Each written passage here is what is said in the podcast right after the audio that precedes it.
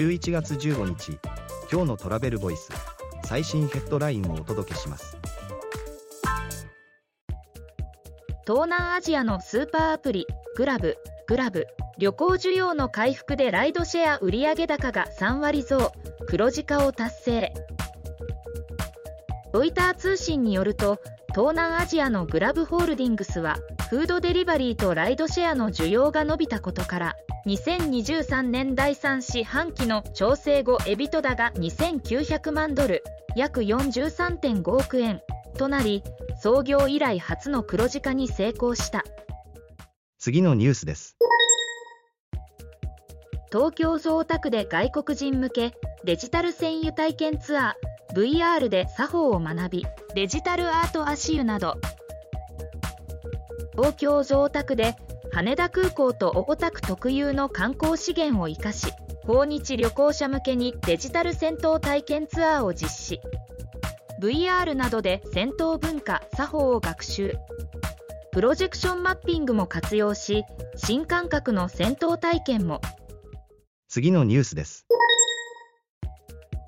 JR 西日本駅レンタカー営業所でカーシェアの利用が可能にタイムズモビリティと提携。JR 西日本レンタカーリースはタイムズモビリティと業務提携し無人貸し渡し事業駅レンタカースマートウエストを2023年12月1日から開始。まず西日本エリアの主な駅の近くに16ステーション24台を用意する。次のニュースです。旅中体験予約クルック世界大手ダイビング組織と提携日本などでパディのマリンアクティビティ予約が可能に。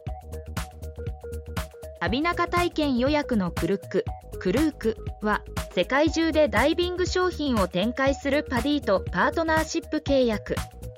パディが提供するダイビング商品をクルックのプラットフォームで予約することが可能に。次のニュースです。ブッキングドットコム米国でクルーズ販売を開始大手クルーズ代理店との提携で最低価格保証も外伝。米観光産業ニューススキフトによるとブッキングドットコムがクルーズ代理店ワールドトラベルホールディングスとの提携を通じて米国でのクルーズ販売を開始。船内クレジットや最低価格保証も提供。記事の詳細はトラベルボイス .jp でではまた明日。